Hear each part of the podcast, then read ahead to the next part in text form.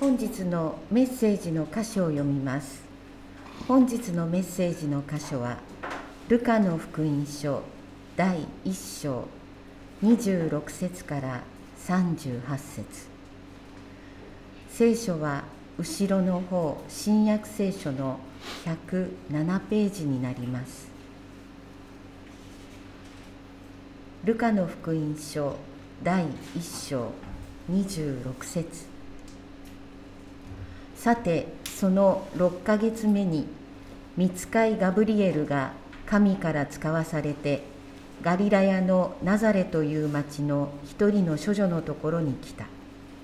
この処女はダビデの家系のヨセフという人の言い名付けで名をマリアと言った。見つかいは入ってくるとマリアに言った。おめでとう恵まれた方。主があなたと共におられます。しかしマリアはこの言葉にひどく戸惑ってこれは一体何の挨拶かと考え込んだ。すると見つかいは彼女に言った。恐れることはありませんマリア。あなたは神から恵みを受けたのです。見なさいあなたは身ごもって男の子を産みます。その名をイエスとつけなさい。その子は大いなるものとなり意図高き方の子と呼ばれます。また神である主は彼にその父ダビデの王位をお与えになります。彼は常しえにヤコブの家を治めその支配に終わりはありません。マリアは見つかいに行った。どうしてそのようなことが起こるのでしょう。私は男の人を知りませんのに。見つかいは彼女に答えた。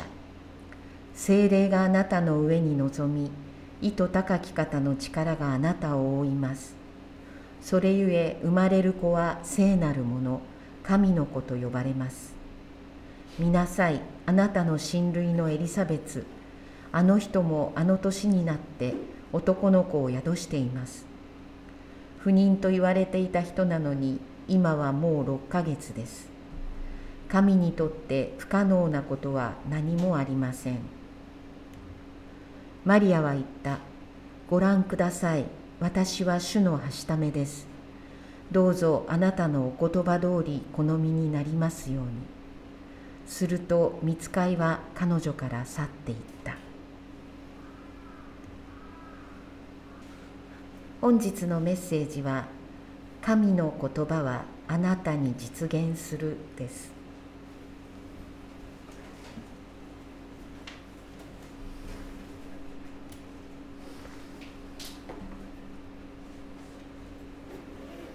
ルカの福音書を続けて連続で学んでいますけれども今日は見つかいガブリエルがイエスの母となったマリアに現れたところナザレという村で起こった出来事だと言われています。ナザレってどこにあるか。そこからですね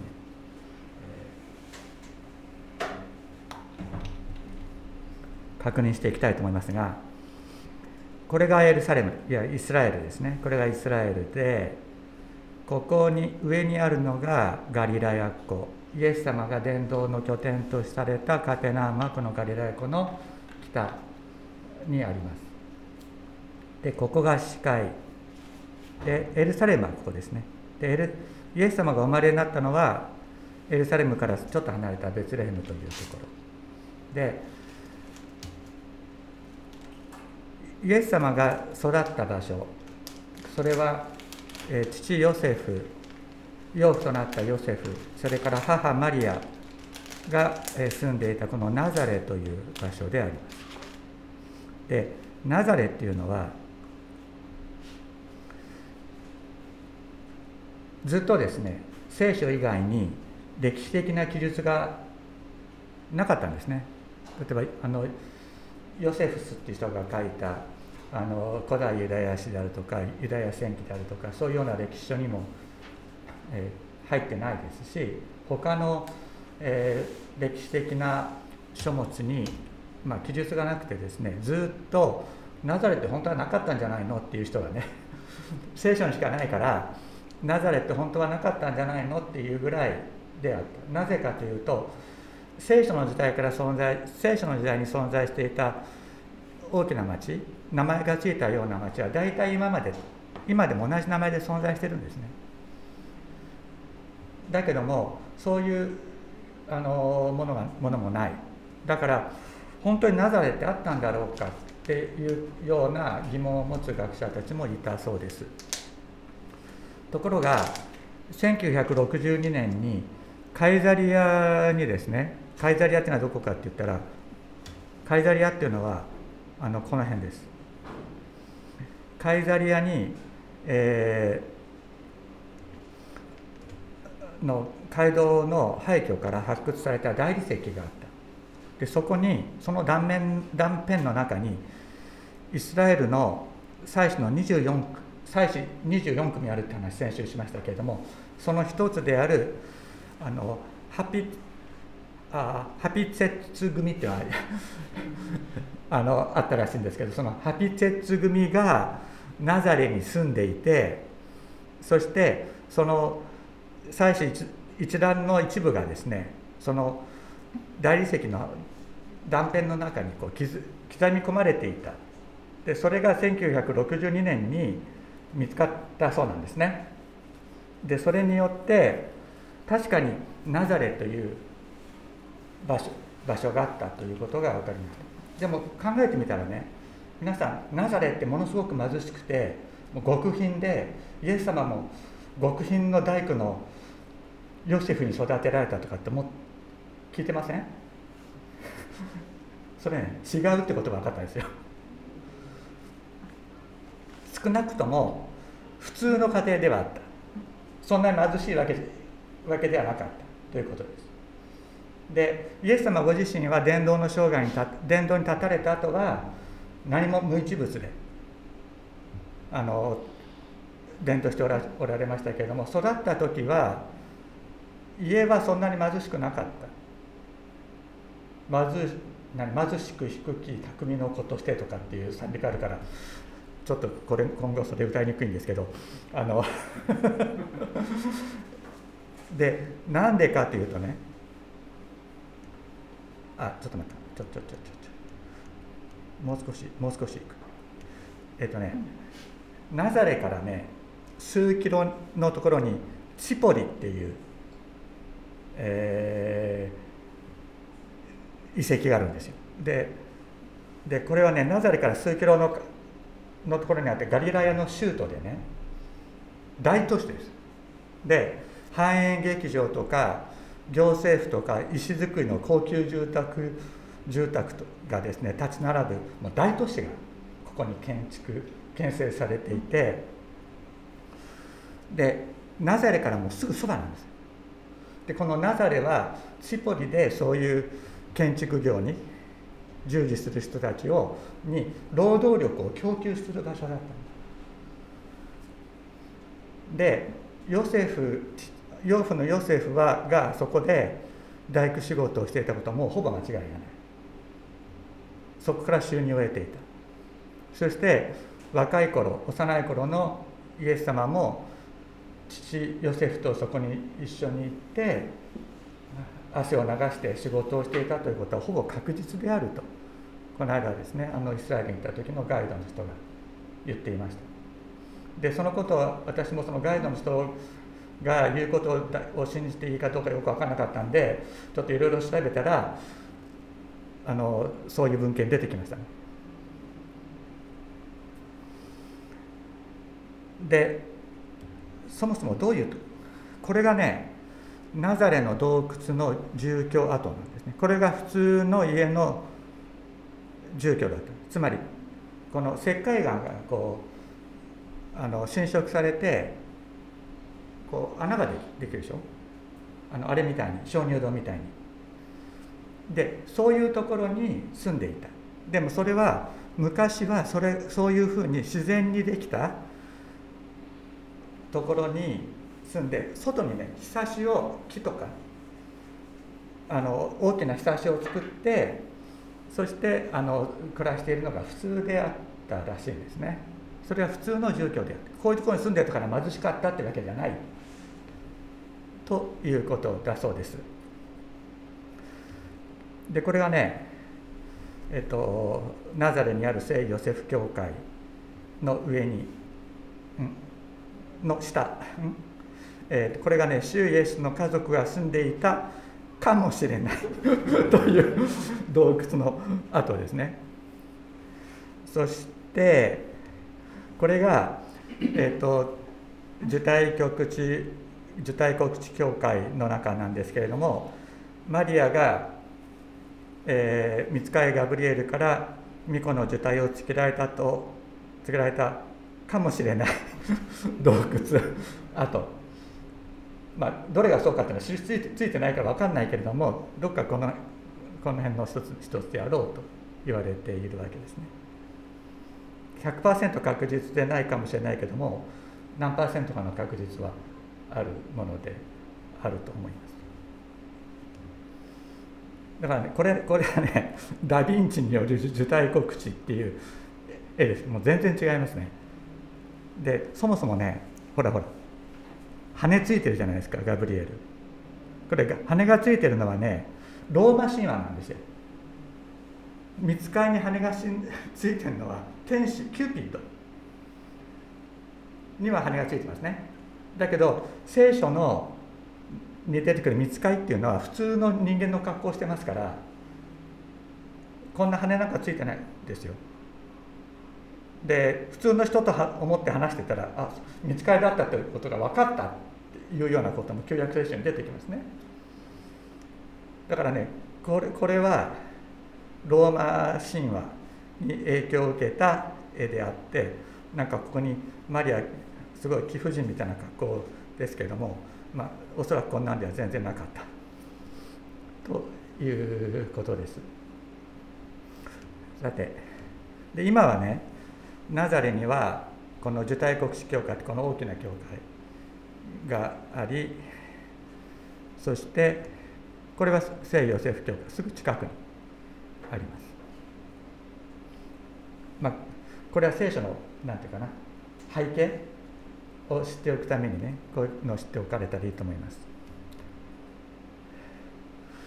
で時はいつであるかというと見つかいガブリエルがザカリアに現れて年老いたザカリアとエリザベスの間に男の子が生まれるということを告げたそれから、え、6ヶ月目であるということです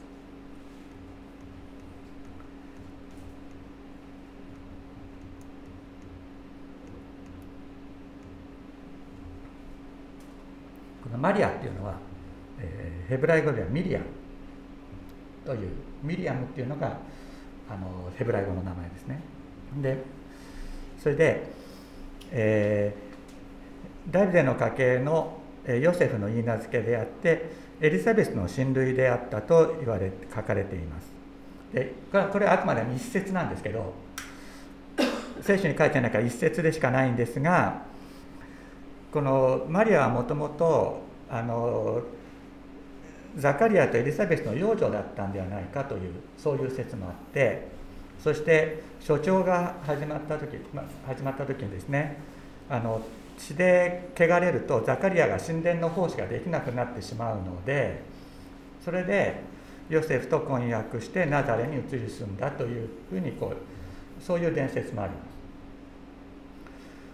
でいずれにしてもあの信仰が厚い本当に信仰深い家庭で聖書の言葉を教えられながら育ったということはこれは間違いないそれはあの次にあのお話しするマリアの賛歌という賛美がありますけれどもそれを読むともう聖書のに深い造形があったということはよく分かる。12歳ですよ。ほぼ12歳13歳。年関係ないね。はっきり言って。もう全然年関係ないです。本当に年関係ないと思いますね。今自分自身を思い返してもそう思う。12歳の頃に今の自分は負けてる。本当にそう思います。その思いの純真さ。そういうものに関しては本当にあの頃の自分に戻れたらいいなって思うようなそういうものがありますね。で当時のユダヤの結婚というのは次のような風習があった。で女子の場合には12歳ぐらいから12歳から婚約ができたということです。それで婚約期間約1年間その後に結婚式を行って一緒に住み始めるわけですけれども婚約中は法的には結婚したのと同じ効力があった。だから婚約中に夫が死ねば未亡人として登録されるということになっていました。ですから当然婚約中に他の人と性的な関係を持ったら会員の罪で罰せられるということになるわけです。これがまあ背景ですね。でそこにそこにそ,、まあ、そういうような状況にあるマリアのところにガブリエルがやってきて言います。おめでとう恵まれた方。主があなたと共におられます。しかしマリアはこの言葉にひどく戸惑ってこれは一体何の挨拶かと考え込んだ。このマリアという人はねよく考え込む人なんです。よく考え込む人なんです。で考え込むっていいことなんですよね。いいことなんです。そんなうじうじ考えてないでさっさと行動しなさいとかって言われたらマリアも考えました考え込んでました。反応してくださいね。すると見つかいは彼女に言った。恐れるなマリア。あなたは神から恵みを受けたのです。見よあなたは身ごもって男の子を産みます。その名をイエスとつけなさい。これはあなたは彼をイエスと呼ぶであろう。主は救いって意味ですね。主は救いという名前。これはユダヤ人の中で非常に多かった名前です。太郎さんとか一郎さんとかっていうぐらい多かった。だけどそれは主は救いという名がイスラエルの中で多いということはこれは主の救いを待ち望む民の願いであったということでもあります。その子は大いなるものとなり意図高き方の子と呼ばれます。また神である主は彼にその父ダビデの王位をお与えになります。彼は常しえにダビデの家を治めその支配に終わり終わりはありませんと言われた。そうするとですねマリアはねどうしてそのようなことが起こるのでしょう？これどうして？ちょっと日本語の訳あまり良くないね。これは怖いという意味に日本語では聞こえてしまう。なぜというふうに聞こえてしまう。だけどもともとはこれは「ハウ」の意味ね。どのようにしてという意味です。どうしてじゃなくてどののがのが必要。どのようにして、ね、どのようにしてです。で私は男の人をを知らないもちろん彼女の中に恐れがあったでしょう。婚約者のヨセフはこれをどう理解するか。会員の罪を疑われて石打ちの刑になる危険性ももちろんないわけではない。ただ当時外国に支配されていたイスラエルではあの外国の兵士によって乱暴されて子供を産まなければいけなくなる女性もいたということですからですからあの夫以外の人の子供を身ごもっても必ずしもそれですぐに会員の罪を疑われるということにはならなかったわけですね。まあ、そういうような状況もありました。でもそれに対してガブリエルは何と答えたか精霊があなたに望む皆さん精霊があなたに望んで意図高き方の力があなたを覆うそれによってあなたは男の子を産むって言われた時にどういう状況を思い浮かべますか？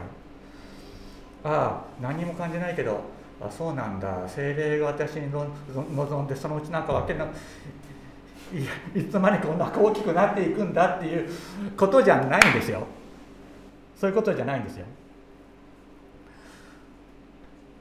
よくね私精霊に満たされてることになってますからっていう人がクリスチャンの中にいるんですよ。本当です。私は精霊を受けていることになってますから大丈夫ですっていう人いるんだけどそうかな？なってる精霊を受けていることになってるということを信じるんじゃなくて私は精霊を受けましたっていう言えることの方が大切なんですね。マリアは精霊の臨在を強く体で感じたはずです。ルカの福音書はね精霊を体で感じた人たちのことを記録してるんですね。他にも。それは17年12年間婦人病で血が止まらなかった女性がイエス様の衣の房に触るさえすれば癒される救われると信じて触った。その時に体にイエス様の力を感じてそしてその場で自分の体が病が癒されたことを体で感じたってルカの福音書に書いてありますね。ルカはそういうことを知ってたんです。彼は医者だったけれども。で私もそのような経験があります。私はあの胸に2つ影がありました。若い時に。精霊を受けた時にそれがその場で消えてなくなったことが100%の確実さで分かりました。レントゲンを取る必要はなかった。レントゲンの知識よりもさらに確実な知識として完全に癒されたってことがその場で分かりました。精霊が教える知識マリアは必ずもう私はもうこう確信してます。マリアはそのことは体で分かった。いつの間にか、え、お腹大きくなっていくけどこれ精霊によるものなんだなって言われたからきっとそうなんだろうなっていうことではないと思います精霊がから彼女のの全身全霊を満たしてそしてその神秘な力によって命がこの体の中に宿ることを彼女は知るのです。ガブリエルはですねそしてさらに説明続けるんですね。ちゃんと説明してくれるんですよ。神は無から有を作り出す方なんだだよと教えてくれるんですね。エリザベスもあなたの親類エリザベスも不妊の女と言われたのに老年になって命を宿している。これも神の命の働きによるものであると教えてそして無から有を呼び出す神の力があなたに望むのだということをねこう本当に分かりやすく説明してくれる。神さん問答無用って言わないんです。問答無用って言わない。ちゃんと分かるように教えてくれる。納得させてくださるんです。私たちが神様の働きのために用いられることありますね。一生涯の働きとしてそれを与えられる場合もあるしある時その働きに使う用いられるってこともある。この間も言ったように献身者って言ったらキリスト教会だと一生涯献身しなきゃいけないことになってるんだけどだけど聖書の世界では30日間の献身っていうのがあったわけですから。30日間の献身っていうのがあった。でそのように私たちも生涯の全生涯にわたってずっと用いられ続けるということもあるかもしれないけど、まあ、それはどっちかって言ったら少ないって考えた方がいい。むしろこの時用いられたこの時用いられたというそういう用いられ方するんですね。で神様は僕たちの生涯の最後生産っていうかな全部を見てじゃあどこ見てくださっているか。一番いいところを見てくださってるんですよ。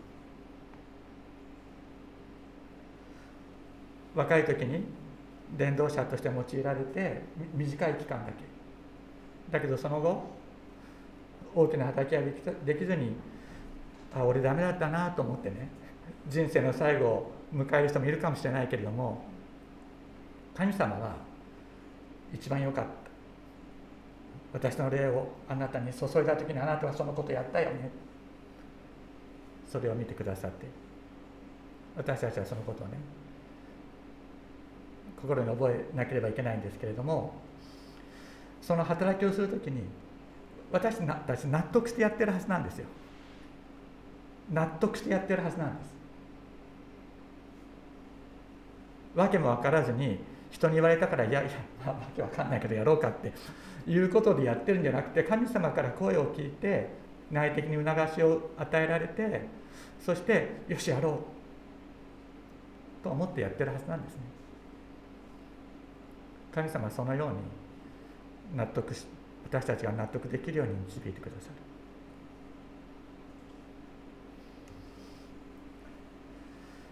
でちょっとねあの随分ともう 長く話してしまったんですが実はここからが本番。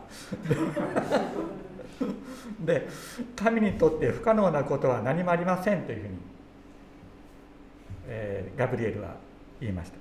この不可能なことっていうのはねレーマっていう言葉なんですけどもレーマっていうのはあの言葉って意味なんですね。言葉という意味であるし出来事という意味でもある。でで言葉って言ったら、あのギリシャ語はロゴスだろうとかって思ってらっしゃる方もおられると思いますけどもロゴスっていうのはどちらかって言ったら理性とかですね。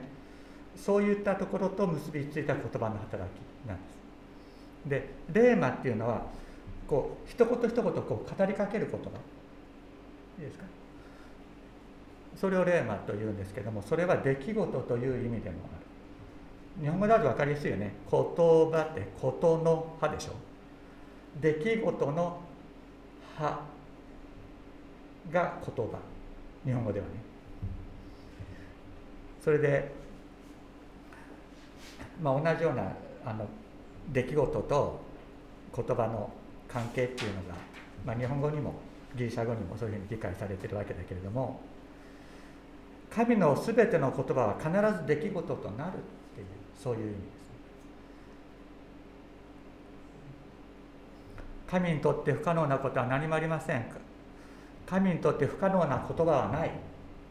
つまり神にとって神が語った言葉でそれが出来事にならないようなものはないっていう意味です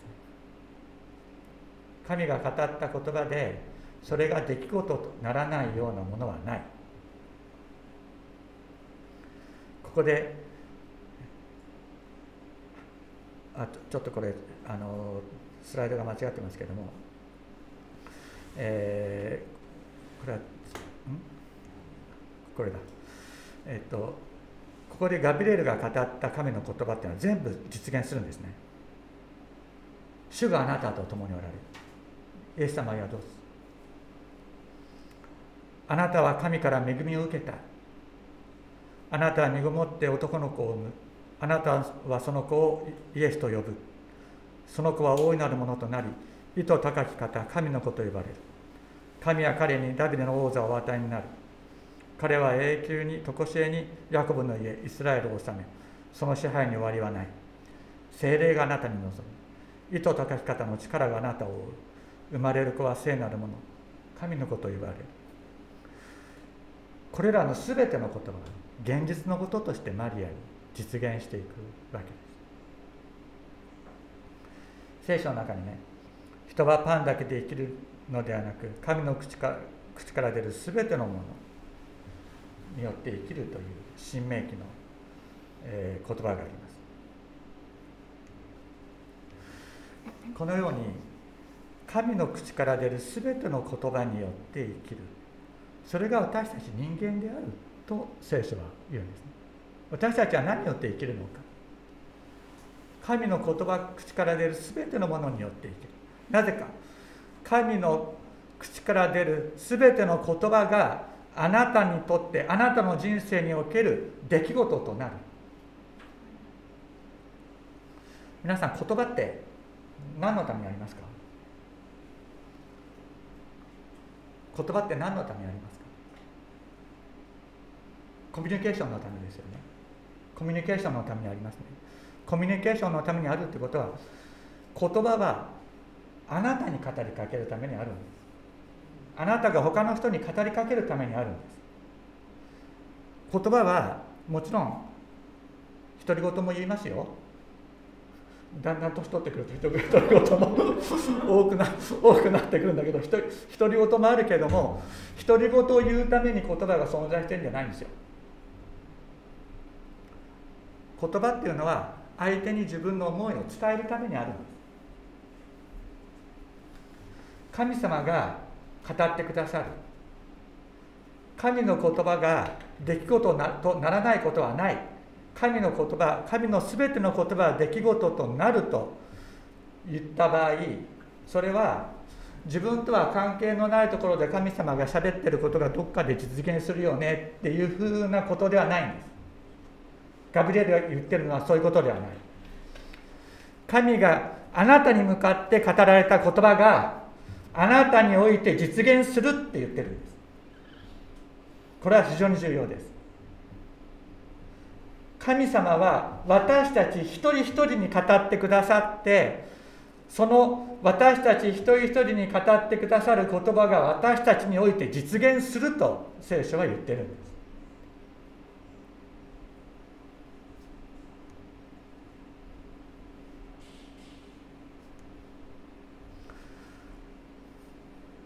だからね さっきも言ったのと言いましたけども神様が語られるって別に独り言をおっしゃってるじゃないですよ。神様独り言をおっしゃってるんじゃないんです。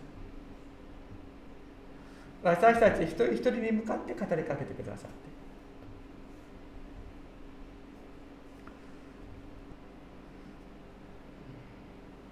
皆さんイエス様に出会った時に心に残った聖書の言葉あったと思います。あったと思います。初めて聖書の言葉を聞いた時にそれが自分の心の中に残って神様が自分に語りかけてくださっていると感じたそういう聖書の言葉があったと思います。それは神様があなたに直接語られそしてそれがあなたの中に実現したのです。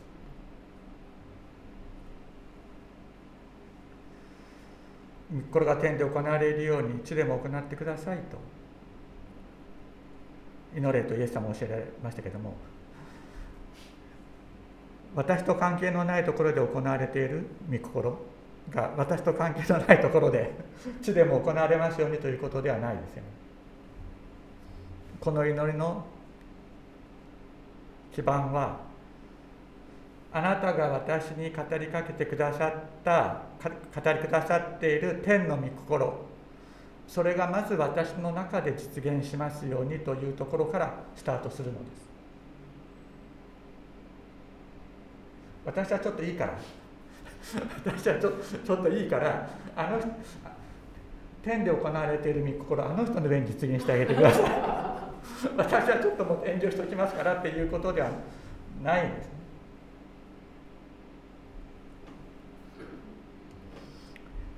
この言葉を聞いた時にマリアは何て答えたか？前のあの新海訳聖書では「本当に私は主のはしためです」っていうふうに訳されていましたけれどもでもそれは違うね「見よ」っていうね「見よ私は主のはしためです」今この2017年では「ご覧ください」と訳されていますけれども「見よ。見よ。って言うんですよ。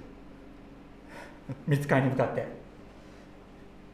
これヘブライ語であと「ヒンネ」っていう言葉ですけども「ヒンネ見よ。見つかりに向かって「見よ。私は主の発射目です」これすごい言葉だと思いませんか？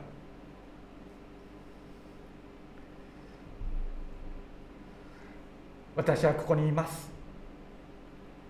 私は主のはしためである。しもべである。主の言葉精霊が望む時に私たちは本当の自分を知るんです。主のはしためとしての自分主のしもべとしての自分本当の自分自身の本本質を知るんです。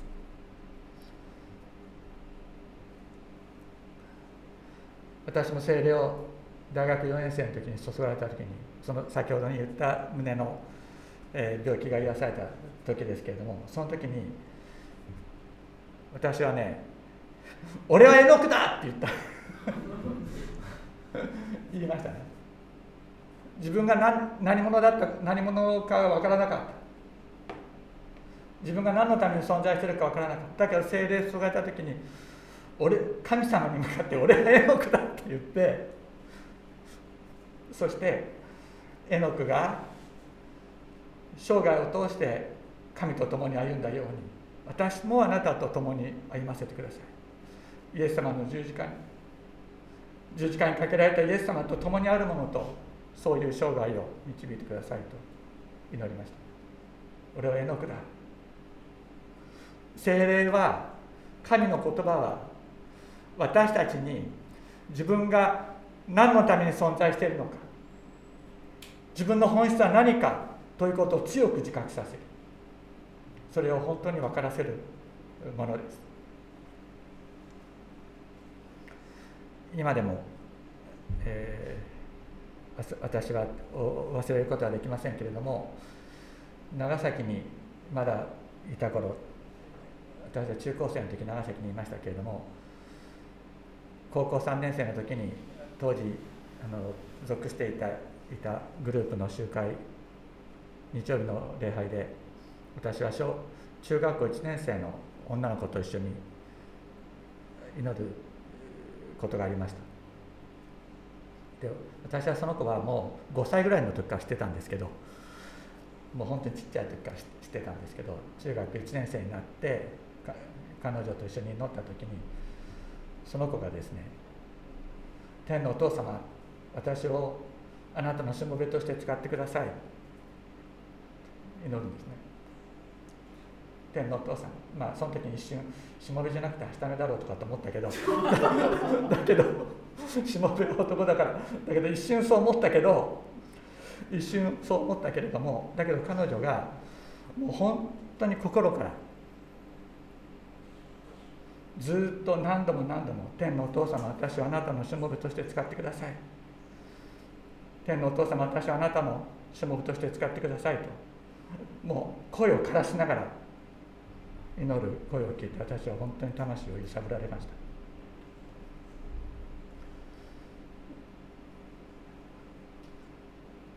一生一生消えない記憶ですね。本当に精霊に触れられる。12歳だからちょうどこのこの頃のマリアですよ。年齢は関係ない。どれだけ何かを知っているか知らないかってこともほとんど関係ない。ただ精霊に触れられる時に満たされる時に「主様私をあなたのしもべあなたのはしためとしてお使いください。見よ私がここにおります」神様に向かって「見よ私がここにおります」そのように私たちに告白させてくださる方がいるのです。お祈りをしましょう。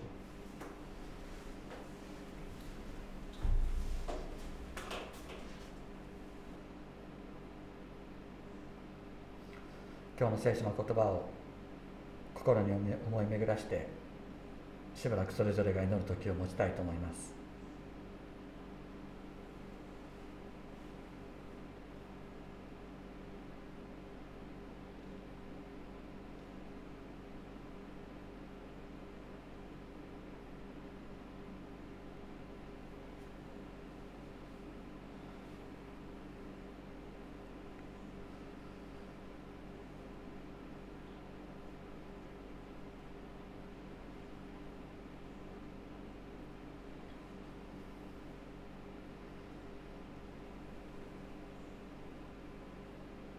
父様。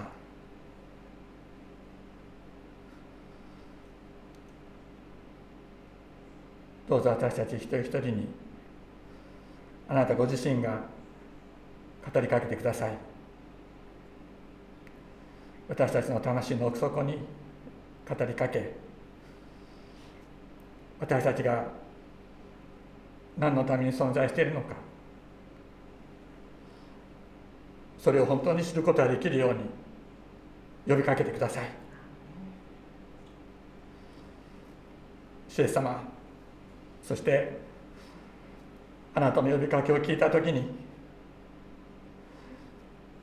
主様ここに私がおりますとご覧ください。私がここにおりますとお答えできるお答えすることができるように私たちを助けてください。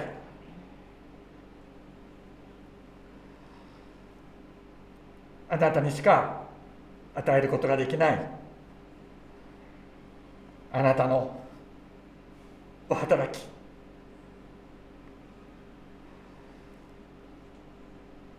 今日与えられるもの。また明日与えられるもの。